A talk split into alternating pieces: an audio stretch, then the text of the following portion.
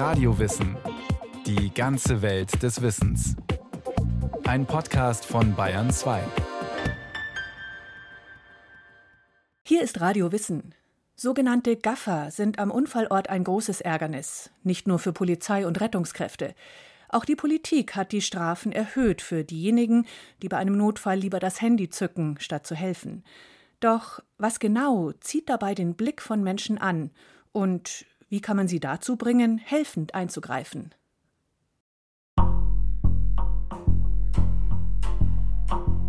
Als es eskaliert ist, hat dann äh, einer von den beiden Täter auch schon eben diese volle Hartplastikflasche genommen und auf ihn eingeschlagen. Also halt in dem Fall mit voller Wucht ins Gesicht, sodass er, er zu Boden gegangen ist.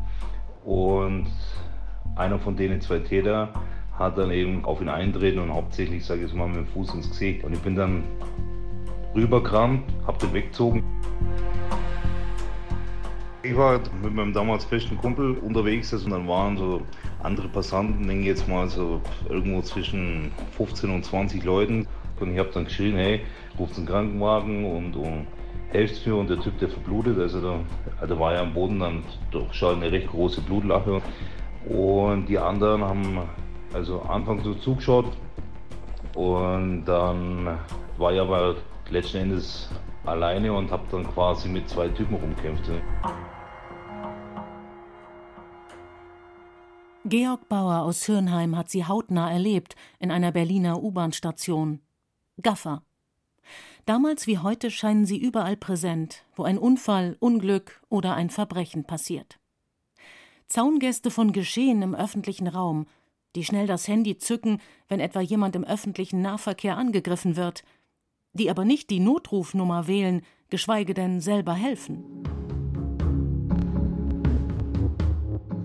Dass Menschen sich vom Unglück ihrer Mitmenschen angezogen fühlen, das ist historisch gesehen nichts Neues.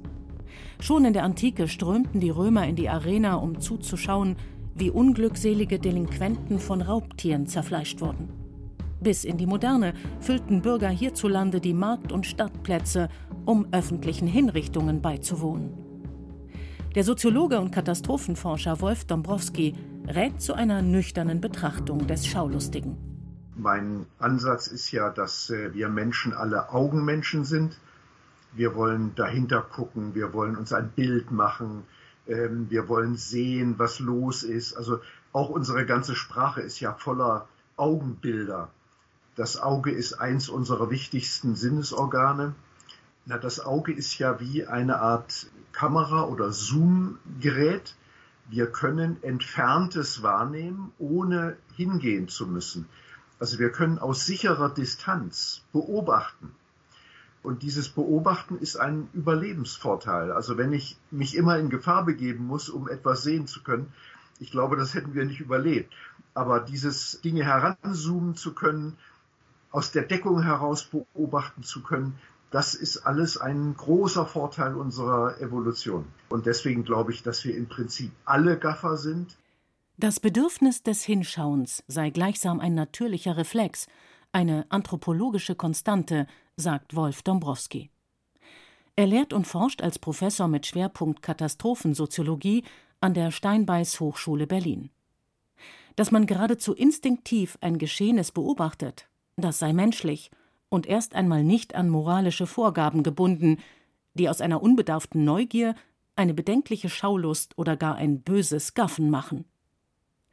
Doch nicht nur der Homo sapiens beobachtet, wie sich Mitmenschen in einer kritischen Situation verhalten, auch Tiere tun dies. Forscher der University of Michigan fanden in einer 2020 veröffentlichten Studie heraus, dass Papierwespen unbeirrt zuschauen, wenn Artgenossen sich streiten. Der Nutzen dieses sozialen Belauschens, wie Biologen dies nennen, es hilft, die Stärke von Konkurrenten einzuschätzen. Eine umso interessantere Erkenntnis, als dass das soziale Belauschen mittels Beobachtung bislang vor allem von Wirbeltieren bekannt war, jedenfalls unter bestimmten Bedingungen. Die US-Neurobiologin Peggy Mason führte dazu unlängst ein Experiment mit Ratten durch. Wir haben von drei Ratten eine in einer Plastikröhre eingesperrt und die zwei anderen außerhalb der Röhre dazugesetzt. Nur sie konnten das Türchen öffnen und ihre Artgenossin befreien. Wie das funktioniert, haben die Ratten durch Try and Error recht schnell herausgefunden. Da wir mehrere Tiere zu der Gefangenen gesetzt haben, erwarteten wir eigentlich, dass der seit über 50 Jahren bekannte Zuschauereffekt eintreten würde, dass die Wahrscheinlichkeit eines Eingreifens sinkt, wenn weitere Zuschauer anwesend sind dass also keine der Ratten ihre Artgenossin befreien würde, weil ja immer eine andere das auch tun könnte. Interessanterweise war zunächst das Gegenteil der Fall. Im Team bekamen sie das Türchen sogar schneller auf als allein. Ob alleine oder in Gesellschaft. Stets halfen Ratten schnell und eifrig, statt nur zuzuschauen. Sie haben dieses gute Gefühl, dieses warme, innere Leuchten empfunden, wenn man jemandem hilft. Sie haben sich gesagt, oh, das fühlt sich gut an, ich werde es wieder tun. Sie waren intrinsisch motiviert und sie haben ihre Artgenossin dann auch an den folgenden Tagen befreit. Doch dann veränderten Mason und ihr Team von der University of Chicago das Setting des Experiments. We drugged them. Wir haben dann den Tieren außerhalb des Käfigs ein Beruhigungsmittel gespritzt. Allen, bis auf einer. Die ruhig gestellten Ratten halfen nicht. Und in deren Gesellschaft half dann auch das unbehandelte Tier der gefangenen Artgenossin nicht. Also die Gegenwart anderer Zuschauer hat also dazu geführt, dass die Ratte ihr Verhalten anders bewertet. Nach dem Motto, ich habe sie befreit, mich toll dabei gefühlt und gedacht, das ist gut. Die anderen lässt das aber anscheinend völlig gleichgültig. Also ist es wohl doch keine große Sache und es lohnt sich nicht, nochmal zu helfen. Die Ratte hat also ihre Haltung nur verändert, weil andere zugegen waren. Das zeigt uns, dass es eine Frage der sozialen Dynamik ist. Doch ist ein solches Rattenexperiment so einfach auf Menschen und ihre Bereitschaft, helfend einzugreifen, übertragbar? Sie gehe grundsätzlich eher von Gemeinsamkeiten zwischen Menschen und Ratten als von Trennendem aus, betont die Neurobiologin. Andere zu beobachten und aus deren Verhalten Schlüsse für das eigene Handeln zu ziehen, dies sei typisch für die Klasse der Säugetiere, nicht nur für Menschen. Weswegen Peggy Mason auch schnell bei Beispielen aus den täglichen Nachrichten für den Bystander-Effekt ist, wie der Zuschauereffekt auf Englisch heißt. Was wir in unserem Rattenexperiment gesehen haben, erklärt auch gut die Vorfälle von Polizeigewalt, die die Black Lives Matter-Proteste ausgelöst haben. Da hast du diese Individuen an Polizisten. Sie schauen zu, wie ein wehrloser Mensch von einem Kollegen getötet wird, und sie tun nichts. Im Nichthandeln werden sie zu Verbündeten, zu Komplizen. Mit dem Unterschied, dass sie nicht wie die Ratten ein Beruhigungsmittel vom Helfen abhält. Nein, anders als bei manchen Passanten können sie sich auch nicht damit herausreden, sie wüssten nicht, wie man hilft. Sie helfen nicht, weil sie darauf trainiert sind, ihrem Kollegen nicht in die Quere zu kommen. Es war ein aufsehenerregender Fall, der Mason wie Generationen von Sozialforschern dazu veranlasste, das Phänomen des Zuschauereffekts genauer unter die Lupe zu nehmen. Der Mord an Kitty Genovese im New York des Jahres 1964. Als die junge Frau nächtens nahe ihrer Wohnung auf offener Straße erstochen wurde, bekamen laut der New York Times zahlreiche Menschen das Verbrechen mit. Doch keiner griff ein. Auch wenn sich der Bericht über angeblich Dutzende untätige Zeugen im Nachhinein als aufgebauscht herausstellte. Er brachte doch die Sozialpsychologen John Darley und Bib Laterney dazu, wegweisende Experimente zum Zuschauereffekt durchzuführen. Das Fazit der Forscher? Personen helfen am ehesten, wenn sie allein sind. Mit der Anzahl von Zuschauern nimmt die Hilfsbereitschaft ab. Schließlich sind auch weitere Faktoren für ein Eingreifen im Notfall wichtig das Verhalten der anderen oder die Beziehung, die die Zuschauer zueinander haben. Aus ihren Versuchen entwickelten Darley und Lattanay schließlich ein Modell mit fünf Stufen, die darüber entscheiden, ob ein Mensch nur gafft oder ob er hilft. Erstens das Ereignis bemerken. Als erstes muss ich die Notfallsituation erstmal wahrnehmen. Erklärt Professor Andreas Kastenmüller. Er ist Inhaber des Lehrstuhls für Sozial- und Wirtschaftspsychologie an der Universität Siegen. Das ist in der heutigen Zeit auch nicht mehr so ganz selbstverständlich. Viele Leute sind am Smartphone ja, oder lesen Zeitung und sehen gar nicht, dass irgendwas passiert. Ja, wenn ich nichts sehe, dann kann ich äh, auch nicht eingreifen. Zweitens. Das Ereignis als Notfall beurteilen. Im nächsten Schritt muss man dann überhaupt die Situation auch als Notfall interpretieren. In München ist es vielleicht ein bisschen problematisch, weil viele Filme da gedreht werden, vielleicht auch mal ein Tatort. Man denkt sich, naja, dann greife ich lieber mal nicht ein, weil es könnte ja sein, ja, dass man sich denkt, oh, da passiert ein Notfall, ich muss eingreifen, dann hat man vielleicht die Szene gerade gestört. Carsten Müllers Münchner Kollege Dieter Frei benennt einen weiteren wichtigen Einflussfaktor, der zur falschen Bewertung einer Notlage beitragen kann pluralistische Ignoranz, weil niemand was macht, kann es nicht so schlimm sein, sonst würde ja was gemacht werden. Drittens. Verantwortung übernehmen. Ist auch nicht ganz äh, selbstverständlich, weil die Verantwortung gebe ich auch ganz gerne an andere Leute ab. Warum soll ich eingreifen? Die anderen könnten doch genauso eingreifen. Das Stichwort Verantwortungsdiffusion, da sind so viele da, warum muss ich gerade das machen? Erklärt der Sozialpsychologie-Professor Dieter Frei. Sind genügend fähige Personen verfügbar, so kann es sein, dass trotzdem keiner hilft, weil jeder hofft, der jeweils andere könnte einschreiten.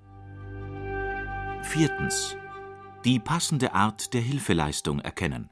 Wenn ich dann Verantwortung übernommen habe, dann muss ich auch ein bisschen Bescheid wissen, wie man eingreift. Sagt Andreas Kastenmüller, Professor für Sozial- und Wirtschaftspsychologie. Denn selbst wenn nach den ersten drei Schritten feststeht, dass man helfen möchte, Oft wissen die Menschen nicht wie. Fünftens. Helfen.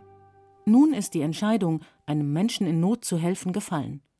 Und doch gibt es noch Hürden, die eine Hilfeleistung im letzten Moment verhindern können. Wenn etwa die Kosten für das Eingreifen als zu hoch eingeschätzt werden. Andreas Kastenmüller skizziert dieses Problem und eine mögliche Lösung. Wenn jetzt eine Frau bedroht wird von einem starken Mann, dann muss ich nicht unbedingt denen körperlich her werden, aber ich kann beispielsweise laut um Hilfe rufen oder ich kann die Polizei rufen oder, oder ja, Kooperationen mit anderen Beteiligten, also mit anderen Zuschauern eingehen und sagen, pass auf, wir, wir greifen die gemeinsam ein. Auch Scham, die Sorge, einen schlechten Eindruck oder gar die Angst, sich strafbar zu machen, können schließlich verhindern, dass Passanten in kritischen Situationen einschreiten. Wirklich geholfen wird laut der Studie von Darley und Lattaney nur, wenn der oder die bei einem Notfall Anwesende jede dieser fünf Stufen erfolgreich durchlaufen hat. Spätere Untersuchungen zum Thema Zivilcourage fanden heraus, dass bei der Frage des Eingreifens nicht nur das Zusammenspiel potenziell hilfsbereiter Personen eine Rolle spielt, sondern auch die Umgebung. Der Ort, an dem sich eine Person aufhält, ist ausschlaggebend für ihr Verhalten. So die Schlussfolgerung des US-amerikanischen Psychologen Stanley Milgram aus experimentellen Beobachtungen. Menschen, die etwa in Städten lebten, würden mit Reizen überflutet. Wolf Dombrowski verweist darauf, dass sozusagen durch die millionenfache Reproduzierbarkeit des Gesehenen wir immer mehr abstumpfen.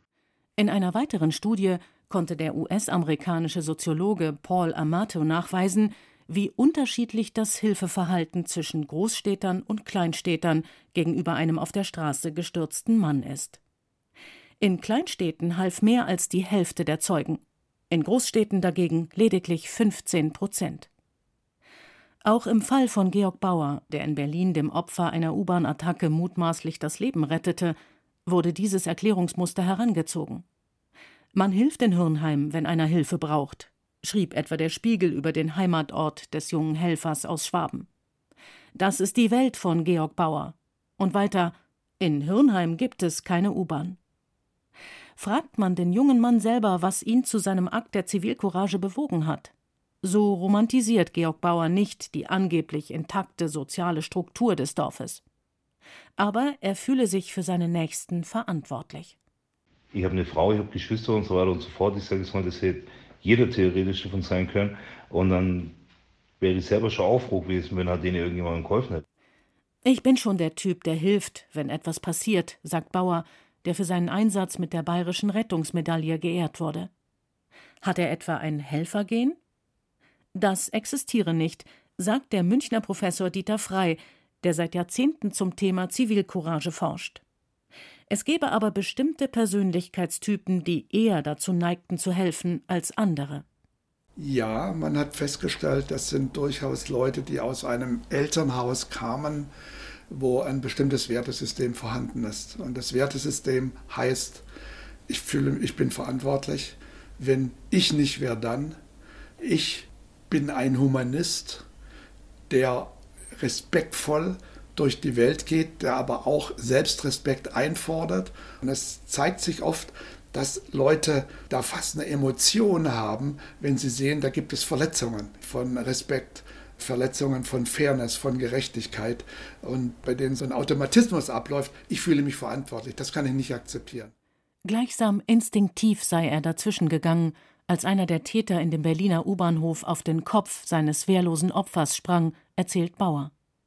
Wie aus einem Reflex heraus nahm er einen der Angreifer in den Schwitzkasten und vertrieb mit seinem Eingreifen letztlich die Täter. Da überlegt man nicht, die Zeit hat man in dem Moment nicht. Und irgendwas in dem Körper gibt den Impuls herum, sagt, hey, da passiert gerade eine Riesenscheiße, mach da mal irgendwas. Aber man blendet es aus, dass ihm selber jetzt hätte was passieren können. Und ich habe mir da jetzt auch nicht den Kopf so gemacht, okay, könnten die ein Messer dabei haben, könnte der eine Kampfausbildung haben, könnte der, was es sich 80 Meter weiter betrieben gesagt, einen Kampfhund versteckt haben. Nur etwa 10 bis maximal 20 Prozent der Menschen sind wie Georg Bauer, betont der Münchner Sozialpsychologie-Professor Frei.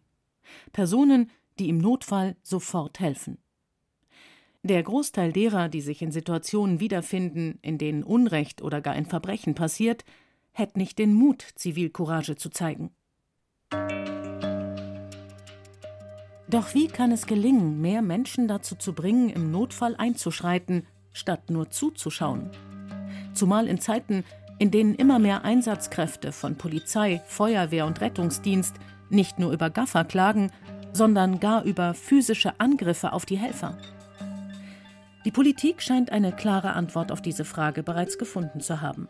Sie hat im vergangenen Jahr die Strafen fürs Gaffen und Filmen etwa an Unfallorten deutlich verschärft. Wolf Dombrowski hält davon indes wenig. Zusammen mit dem Smartphone entfaltet das Auge und der Mensch als Augentier eine ganz eigene neue Dynamik. Man schaut durch den Sucher und distanziert sich von dem, was man sieht, indem ich mich sozusagen äh, diesen Zwischenschritt einbaue und mich auf die technische Reproduzierung des Momentes fokussiere, kann ich keine Empathie mehr empfinden, sondern ich bin sozusagen eine Verlängerung der Apparatur. Dadurch passiert tatsächlich eine enorme Distanzierung von der Realität. Und die zweite Möglichkeit, die es ja vorher bei der Kamera auch nicht gab, jetzt kann man posten und man bekommt relativ zeitverzugslos eine Rückmeldung im Sinne von Likes. Also ich nehme etwas auf, poste es und werde hundertfach, tausendfach gelobt oder weiterverbreitet. Moralische Barrieren, die vorher da waren, würden möglicherweise eingerissen, betont Dombrowski. Dem komme man aber nicht mit Strafen bei, sondern vielmehr durch Training. Der Berliner Forscher regt etwa Rollenspiele an im Zuge des verpflichtenden Erste-Hilfe-Kurses für Fahranfänger. Die könnten dann in die Rolle eines Unfallopfers schlüpfen und hautnah erleben, wie es sich anfühle, in so einer Situation vielfach gefilmt und fotografiert zu werden, statt Hilfe zu erfahren. Dieter Frey will schon früher ansetzen, um solche Entwicklungen zu unterbinden. Der Wissenschaftler, bis zu seiner Emeritierung Inhaber des Lehrstuhls für Sozialpsychologie am Department für Psychologie der LMU München, forscht seit Jahrzehnten zum Thema Zivilcourage. Zuallererst, sagt Frey, seien die Eltern in der Pflicht. Sie hätten eine Vorbildfunktion, was den Respekt gegenüber Mitmenschen in Not angehe und auch in puncto Zivilcourage. Scheiterten diese, so sei durchaus die Schule in der Verantwortung, dies zu kompensieren. Freys Lehrstuhl hat daher ein Zivilcourage-Training für Schüler entwickelt, bei dem Jugendliche lernten, wie man bei Mobbing helfen oder bei einem Angriff einen Täter abschrecken und gleichzeitig Umstehende aufmerksam machen kann. Mittlerweile gibt es solche Trainings auch für unterschiedliche Erwachsenengruppen, etwa in Betrieben, wo es darum geht, gegen Missstände am Arbeitsplatz aufzustehen. Doch wie genau kann man Zivilcourage lernen? Man lernt es, indem man Wissen, Handlungskompetenzen und Werte vermittelt. Dabei gehe es nicht darum, zum quasi heroischen Helfer zu werden, betont Dieter Frei. Weshalb eines dieser Trainings auch den Titel trägt Kleine Schritte statt Heldentaten. Gerade angesichts des gewaltsamen Todes des Helfers Dominik Brunner im Jahr 2009 sei es wichtig, den Menschen beizubringen, Du musst nicht einschreiten unbedingt, wenn es zu gefährlich ist, aber schau, ob du die Polizei informieren kannst. Ich überwinde die Angst dadurch, dass ich nichts allein mache, sondern immer mit anderen, immer mit anderen, immer mit anderen. Und da kann ich durchaus einen aktiven Part spielen indem ich zum Beispiel sage, hallo, Sie mit dem blauen Pullover, äh, Sie mit dem Hut, können Sie mir helfen? Ja, also das heißt, ich darf mich nicht auf den Zufall verlassen, dass mir jemand hilft, sondern im Extremfall muss ich jemand an der Hand packen und sagen, hilf mir, da müssen wir einschreiten. Ja, und äh, äh, je mehr Leute man da aktiviert, umso höher auch die Chance, das Opfer zu schützen. Und auch die eigene Persönlichkeit könne sich weiterentwickeln wenn man als Helfender über sich hinauswächst. Und das ist dann immer verbunden auch mit Erhöhung von Selbstvertrauen, ich kann das, aber auch mit einer, es hat viel mit der Bildung von Persönlichkeit zu tun. Ich will mich in Zukunft mehr positionieren. Ich will eine Haltung haben. Und wir hoffen, dass durch Vermittlung von Wissen und von Handlungskompetenzen auch so etwas wie latente Verantwortung oder latente Werte aktiviert werden. Ich gehe mit Haltung und Rückgrat durch die Welt und will nicht alles akzeptieren, was um mich herum geschieht, wo ich denke, das ist unfair, das ist nicht human, äh, das ist ungerecht.